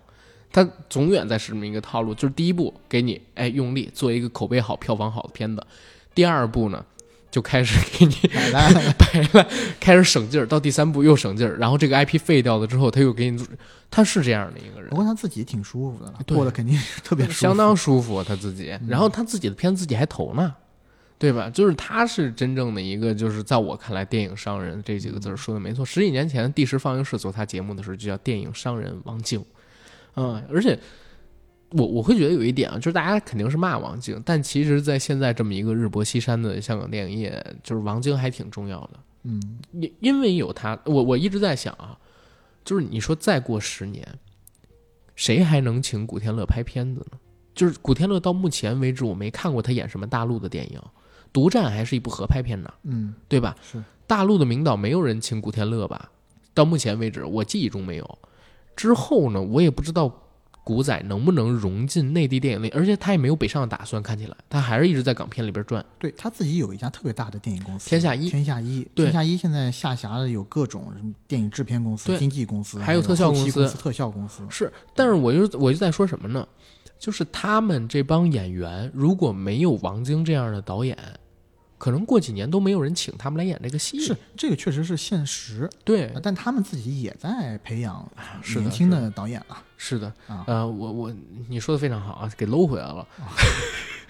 但但确实是如此，《追舞乾隆》给我的感觉就是一股日薄西山的默契，就等着翁子光的《风再起时》能不能再把这个 IP 激活一下。四大探长那个时代的故事还是有很多值得去挖的地方的，嗯，是对吧？还是有很多以前的片子没有做到的地方的，是吧？比如说更深层次的那些，多符合我们现在这个时代的某些缩影啊，它可以在能过审的情况下去尝试一些。对，然后《追虎擒龙》说到这儿，扫黑接着说，扫黑它其实概念上边，我觉得也跟《追捕乾隆》很像喽，对吧？一个县级的这么一个故事。从人口上面来讲肯定是像的，但是地理面积上面来讲，可能两地儿差不多。这么哎，你你知道有一些县，我就说安徽有一个蒙城县，嗯当然我我这没有做过研究啊，但是我有一朋友是蒙城县人，啊，告诉我那一个县就五百万人，香港也不就八百万人口吗？哦，对对对对对，那我可能还有点儿拖大了，是吧？脱不脱小了，啊，对，有点脱小了。然后扫黑这个故事很简单了，它就是反腐倡廉的这么一个故事，嗯但是我我是觉得它的尺度蛮大的。可是啊，我必须也得说一点，之前我也在节目里边跟大家提到过，我是一月初去看《集魂》的媒体场的时候，当时有朋友看完那个扫黑的场次回来跟我们说，说这个片子尺度特别大，他们当时都怀疑能不能上映。然后这个片子呢，就在一月十五号的时候调档了，调到了五一期间才上。然后五一我走到电影院去之前，我就有怀疑，我说这个片子会不会有一些尺度上面的和谐，嗯，对吧？因为他说的那个场面极其血腥，近乎不能上映。我在上映之前的预期里边，我觉得就会有一些片段上的删除。等我真的走进电影院之后，我发现暴力场景嗯就很中和，最多是有一些台词，比如说“县长就是天”等等等等这种表达，它会有，可是并没有那种跟我朋友像我说的那种，就是那么强烈的、那么大尺度、那么血腥暴力的那些场面都没有。我不知道这个片子是不是已经就是经过几轮修改，然后变成现在这个样子嗯，啊？不过大家好像还是挺吃这一套的，因为在社会情绪在。因为因为毕竟这一类的电影，而且这么直白的表达，在国内的院线电影里头，其实看的挺少的。是其实在，呃两千年左右有一个阶段，呃对对对，这种打贪打黑的这种电视剧，包括电影是大行其道过一段时间。但是是近几年，其实伴随着我们国家治安越来越好，可能是题材也相对比较匮乏嗯，啊、在院线里面确实也看不到这种电影存在。嗯嗯，啊，这个应该是第一部吧。其实除了这一部，我心我我大概就应该坚如磐石比它早，只不过没上。啊，对我我我我就说嘛，我就是在我印象中大概只记得有这两部。是是，而且我自己会认为啊，这个片子可能是在《人民的名义》之后理想去做的。嗯，当时大家发现《人民的名义》这个渠道之后，想做这个类型片，因为其实老百姓，我们必须得说，就是一个类型片种类的市场前景会上升，它的票房会好，是代表整个社会大情绪。前几年我们一直在反腐倡廉嘛，而且确实当时落马了，就是新中国建国以来最高级别的那个官员嘛，是对吧？直接就是，呃，不说了，最高级别的官员嘛，呃，所以就是这个类型的片子这几年会出现，我我觉得也是正常的，但是我没有想到会这么费劲嗯啊，这么费劲。不过老百姓还是爱看，还是爱看，包括就是去年有一片子我我其实挺不喜欢电视剧，叫《巡回检查组》。还是巡回检查什么那个，那我看了几集我就气了，也是岳没看鹤伟老师他们演的，也是讲类似的故事，但是收视率好高。那个片子评价也一般，跟《人民的名义》比起来，就是评分差很多，但是收视率却好高。就是在观众层面上面来讲，大家还是愿意看到社会上面的不良风气被纠正，贪官污吏被严惩。老百姓都喜欢看官场上的事儿啊。对吧？我们作为老百姓，其实你是越接触不到的东西，你就越觉得越新奇嘛。而这些东西虽然你接触不到，但又和你生活息息相关，息息相关。而且这个片子我我不知道它的成本是多少，但是我觉得它成本也不高。肯定不高啊，特别不高。姜武虽然这都是特别好演员，啊但是他的嗯，从一从票房号召力，二从这个演员的嗯片酬来讲，肯定都不是最顶级的那个级别。是是是，然后这个片子我看它布景上面其实做的也挺差的，它好像前头用的海报上面了。他的海报是真好，我这个三番五次的夸奖过。当我看到他的第一组海报出来的时候，我一下惊到了，是吧？吃惊吃惊，我大吃一惊。对，牛逼牛逼，知乎牛逼。对，然后我一下觉得，哎，中国电影什么时候把海报，尤其是主宣传海报，而不是嗯像有一些片方，它会有一些主海报是一些就是啊、呃这个片子里面最男女主角、最大牌明星的大头照，嗯，对吧？嗯，但会有一些偏偏的一些的物料，然后譬如说是有比较著名的这种海报设计师来专门设计的这种艺术性海报。是但这个海报呢，它的主海报，我记得当时他发发第一款的是在一个大会上，对吧？大会上大会上然后红背景，特别大的红背景，就是它留白特别多，嗯。而人呢，姜武和张颂文两个并下排坐着，是下边然后特别小的位置，但他这个留白就看得特别漂亮，是。然后两个大字扫黑。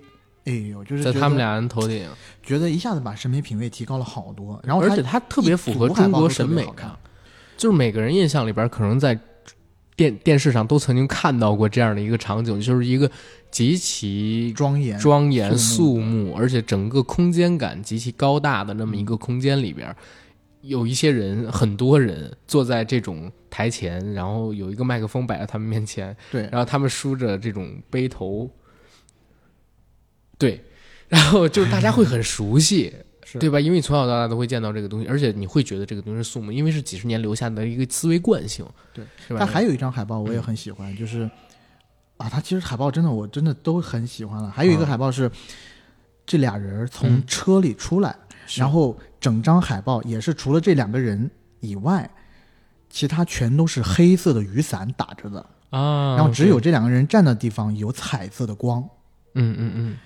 就也是有大范围的留白，很不一样。这个片子现在在那个猫眼上边还有八点八的一个评分，而且我看，嗯，就现在的票房成绩其实也还好了，我觉得应该是赚的。它其实是爱奇艺做的一个尝试，爱奇艺原创电影，行业加爱奇艺，对恒啊对恒业加爱奇艺，但是我看下边它所有海报上面写的都是爱奇艺原创电影，现在票房基本上能奔着两亿走了，我觉得。主宣发是爱奇艺。对，嗯那其实这个片子它可能说会代表一个尝试，就像那天边疆跟咱们聊的似的，可能会有未来更多的这种类型。爱奇艺会把它呃，这可能是爱奇艺的一个试水，他没拿多少钱，因为他也不知道能不能上，对吧？嗯，之后可能会有更多类型的片子上。其实我还挺愿意看到，就是流媒体的这种公司，他们开的影业出这种类型的片子的，对吧？他们现在这么有钱，是吧？然后他们现在有爱奇艺好像有点困难，啊最近好像有点困难。啊，很关注新闻啊！你这嗯反正是有点困难。爱奇艺出了一个扫黑的电影力挽狂狂澜，《力挽狂澜》，是吧？对，嗯，我觉得这个澜 也也好像有点 拦拦晚了，蓝晚了，对拦晚了，对对对，这嗨，为中国的偶像撒下最后一把土。往往后边再来说，嗯，那 AD《追虎擒龙》你打几分？追虎擒龙我压根就没看，好，呃《追虎擒龙》我看了，嗯我打二点五颗星啊，啊，就也是五分。扫黑你打多少？扫黑我觉得它的海报就值上一颗星，所以我决定给他六分。六分，差不多，我也是六分，嗯或者六点五，基本上是这样。呃，扫黑这个片子说完就说阳光劫匪吧，对吧？我觉得阳光劫匪真的是我我自己在上映之前很期待，其实是我们俩都很啊期待包对很期待包括我们上次做直播的时候和是是独谋的人对谈，然后分别说我们觉得这一部呃就是这个档期里面最有黑马相的片子，是，然后我首当其冲，我就嗯。讲了《阳光劫匪》是。原因很简单，因为喜剧大家都很喜欢，而且在这十几部电影里面，这是唯一的一个喜剧类型特别明显的。是。片子，像什么《你的婚礼》啊，中间有喜剧，但是它到后面还是一个小哭片的一种形式，是，而且爱情是最主要的嘛，所以喜剧在这一众影片里面特别的出挑。是，那我在想，又是马丽、宋佳老师选的片子，总应该不会太特别差，而且李玉导演之前的那些作品，《观音山》啊，包括我之前看了。因为我的姐姐又看了李玉导演很早之前拍的一个二十分钟的小纪录片，叫《姐姐》。哦，是吗？在那个呃那个纪录片也有点意思的。然后我觉得这个导演肯定还是有点才的，有一些想法的。嗯嗯。那他要做一个这种魔幻题材的喜剧片，肯定是经过深思熟虑，也肯定是要打一下主流观众的。所以我真的自己还比较期待。然后。当时应该在五一档之前，呃，五五一，呃，在五一正式开始之前，他的宣传攻势也还挺猛，嗯，呃，所以我觉得当时了，在当时觉得他可能是真的有一些黑马相，但没想到现实给了我们一个狠狠的嘴巴。哎，我听说这个片子他之前就是马丽跟范冰冰一起演。然后中途呢，换成了小宋佳。小宋佳是来救场的，但是我我这块我必须得跟大家说明啊，就是我看到这个信息的时候，我没有确定是范冰冰已经拍了一部分了才换的小宋佳，嗯，还是还没有开拍呢，只是立项了，然后中途换成了小宋佳。这个有可能也会对成片有一些影响，但是我必须得说，哪怕换人对成片有影响，也不可能就是变成这么烂的一个片子，因为这个片子从概念上面它就说不通。简单举一例子，就是那个狗是偷，不是那个老虎 是偷着养的，是靠着他自己一个人的工资每天喂给他偷养出来的。我操，一个老虎要吃多少东西，大家心里边得有点逼数啊！一天几十斤肉，得是几十斤肉才行。我操，我反正我自己会自认为啊，我现在养这老虎我能养，但是养完这老虎我自己可能不剩下什么了。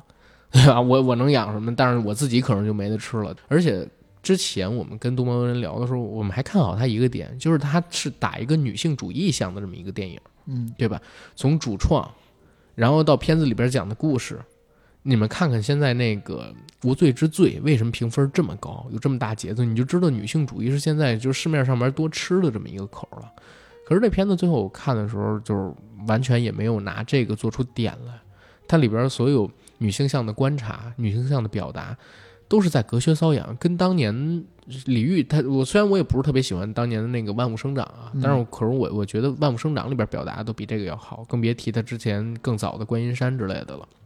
然后还有一个点，就是这片子里边的喜剧元素，就像录之前吧，咱俩聊的就是玛丽她现在的一个情况，她肯定是能做出喜剧的。你看之前的《我和我的祖国》啊，我和我的家乡不是我和我的祖国，再包括他和沈腾合作的其他系列的电影，还有他自己也曾经演过宋小宝那《发财日记》。我其实觉得就是喜剧塑造的都可以，段子也可以，表演也可以。他的演技肯定是到位的。对，但是他选片的眼光很有问题。嗯啊，而且《发财日记》也好，还有这个东西也好，嗯，他其实都没有在主流出圈嗯，知道吧？《发财日记》直接就没上院线。而现在我们看到的这部《阳光劫匪》这片子这么烂，对，就是他后续怎么发展，我我也不知道。那《阳光劫匪》因为我没看，所以你打几分？我打四分。我 OK，我不管你打几分，但是通过你看了这么多烂片儿，在这个五一档，我觉得你五一过得是真不好。不，我觉得是这个样子。五一呢，你要看怎么过才算不好。嗯，那比起。西湖人桥上那么多举着自拍杆大热天的晒太阳的人来讲，我其实过得还挺好的。但如果他在自拍的同时，右手举着自拍杆左手牵着他心仪的女孩嗯，我牵着我挚爱的母亲，哎呦，那是您过得好，是吧？对，一下您是道德典范，这个不多说，哎，不多说，哎，好。然后除了这个片子之外，五一还有一部片子，这部片子呢票房一般，但是口碑挺好，是唐大年执导的《寻汉记》。嗯啊，这片子其实我没有看，目前上映看来口碑还是可以的。啊，任素汐她选片的眼光也可以，然后李保田老师他的演技也是备受肯定。但是我听我身边看过的人讲，其实也没有那么好了，对吧？毕竟他之前唐大年老师已经有很多年没做过，就是电影作品。有点像是矮子里边拔将军一样，嗯，对吧？今年除了《悬崖之上》，就是这部《悬崖记》，可能是比较出挑一点的。史上最强五一档，你从票房成绩跟拥挤程度上面来看，肯定是没跑的。但是你要从片子的质量上面来看，我们觉得还是一地鸡毛。我觉得从票房上来讲的话，因为之前在嗯。今年之前，五一档的票房记录是二零一九年的五一档保持，是是。但是那一年的五一档是三四天，啊，四天，是四天，然后票房是十五点十五点几个亿吧。嗯嗯，然后今年的五一档的票房是十六点几个亿，也就高了一个多亿，但是，呃，时间上来讲是多了整整一天的时间，是。所以也就从侧面来反映出今年的片子的质量是真的不太行。真的不太行。而虽然讲一九年是有那个复联，嗯。虽然二零一九年十五点几个亿的票房成绩有嗯大半是从复联这边出来的，是。嗯，但是也没有办法说就是啊、虽然今年我们没有复联这样的片子，嗯。但是以现在我们看到的五一档的电影水准，也是不达标的。对，也是不达标的。嗯，他片子上的多呀，哪怕每一部你匀出了一点儿，因为你像复联，好像五一那天他拿了五亿的票房，嗯，对吧？现在的话，我们五一可以看看首日最高的那《你的婚礼》也没有到五亿的一个票房，差远了。差远了。然后第二天、第三天排片就下来了，票房成绩也下来了。其实院线方也挺精明的，我靠，我看到他第二天、第三天票房就已经是直接就往下走，对吧？